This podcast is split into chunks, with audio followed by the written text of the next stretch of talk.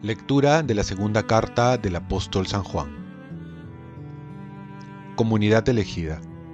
Me alegré mucho al enterarme de que tus hijos caminan en la verdad, según el mandamiento que el Padre nos dio. Ahora tengo algo que pedirte. No pienses que escribo para mandar algo nuevo, sino solo para recordarte el mandamiento que tenemos desde el principio.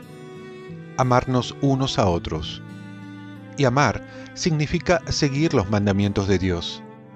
Y este es su mandamiento, según oyeron desde el principio, para que vivan en el amor. Porque han salido al mundo muchos embusteros que no reconocen que Jesucristo vino en la carne. El que diga eso es el embustero y el anticristo. Estén en guardia, para que reciban el pleno salario y no pierdan el fruto de su trabajo. Todo el que se excede y no permanece en la doctrina de Cristo, no posee a Dios. Quien permanece en la doctrina, posee al Padre y al Hijo. Palabra de Dios. Salmo responsorial. Dichoso el que camina en la voluntad del Señor Dichoso el que, guardando sus preceptos, lo busca de todo corazón. Dichoso el que camina en la voluntad del Señor. Dichoso el que, con vida intachable, camina en la voluntad del Señor. Dichoso el que camina en la voluntad del Señor te busco de todo corazón, no consientas que me desvíe de tus mandamientos. Dichoso el que camina en la voluntad del Señor. En mi corazón escondo tus consignas, así no pecaré contra ti. Dichoso el que camina en la voluntad del Señor haz bien a tu siervo, viviré y cumpliré tus palabras. Dichoso el que camina en la voluntad del Señor. Ábreme los ojos y contemplaré las maravillas de tu voluntad. Dichoso el que camina en la voluntad del Señor. Lectura del Santo Evangelio según San Lucas.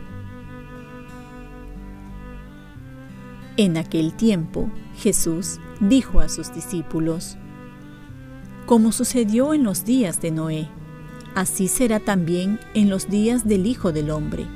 Comían, bebían y se casaban hasta el día en que Noé entró en el arca. Entonces llegó el diluvio y acabó con todos. Lo mismo sucedió en los tiempos de Lot. Comían, bebían, compraban, vendían, sembraban, construían. Pero el día que Lot salió de Sodoma, llovió fuego y azufre del cielo y acabó con todos. Así sucederá el día que se manifieste el Hijo del Hombre. Aquel día, si uno está en la azotea y tiene sus cosas en casa, que no baje por ellas si uno está en el campo, que no vuelva. Acuérdense de la mujer de Lot. El que trate de conservar su vida la perderá, pero el que la pierda la conservará.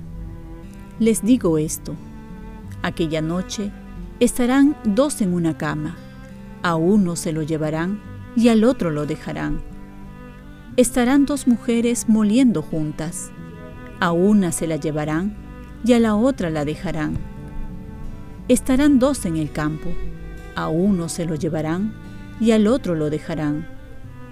Ellos le preguntaron, ¿Dónde, Señor? Él contestó, ¿Dónde está el cadáver? Se juntarán los buitres. Palabra del Señor. Paz y bien. Reflexión del hermano David Pacheco Neira. Perder por Jesús para ganar a Jesús. El Evangelio nos revela el olvido de Dios, y esto desde los tiempos de Noé. El hombre, a pesar de todas las evidencias de la existencia de Dios, lo ha ignorado.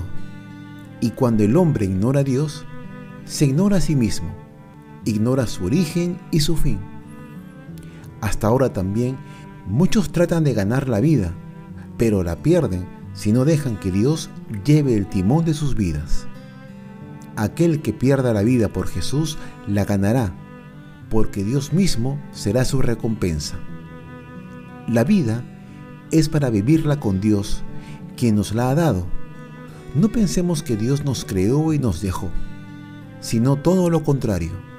Nos acompaña porque tiene un propósito para cada uno. Y este se hace realidad en colaboración con el hombre, mirando hacia adelante con esperanza y no hacia atrás como la mujer de Lot, queriendo regresar a su vida pasada, aferrándose a lo que ya pasó, a buscar lo que no llenaba el corazón. El que pretende salvar su vida la perderá, y el que la pierda la recobrará. Esto significa entregarlo todo como Cristo lo dio todo. Perder para ganar con Cristo. El recobrar nuestra vida es la vida nueva en Cristo, en la que nos espera en la resurrección de los muertos. Y hoy celebramos la memoria de San Martín de Tours, que se representa como un soldado romano que con su espada divide en dos su capa para compartirla con un pobre. Y después en sueños vio a Jesús cobijado con la mitad de su capa y escuchó sus palabras de agrado por aquella acción. Fue así que decidió seguirlo abandonó el ejército y se dirigió a Portiers, donde pidió al obispo San Hilario que fuera su mentor. Cuando le aconsejaron que tomara acción frente a alguien que lo injuriaba, respondió, Si Cristo soportó a Judas, ¿por qué no he de soportar yo a este que me traiciona? Murió en el año 397. Oremos. Oh Dios, que fuiste glorificado con la vida y la muerte del obispo San Martín, renueva en nuestros corazones las maravillas de tu gracia, para que ni la vida ni la muerte puedan apartarnos de tu amor. Ofrezcamos nuestro día. Dios Padre nuestro, yo te ofrezco toda mi jornada en unión con el corazón de tu Hijo Jesucristo, que sigue ofreciéndose a ti en Eucaristía para la salvación del mundo. Que el Espíritu Santo sea mi guía y mi fuerza en este día para ser testigo de tu amor.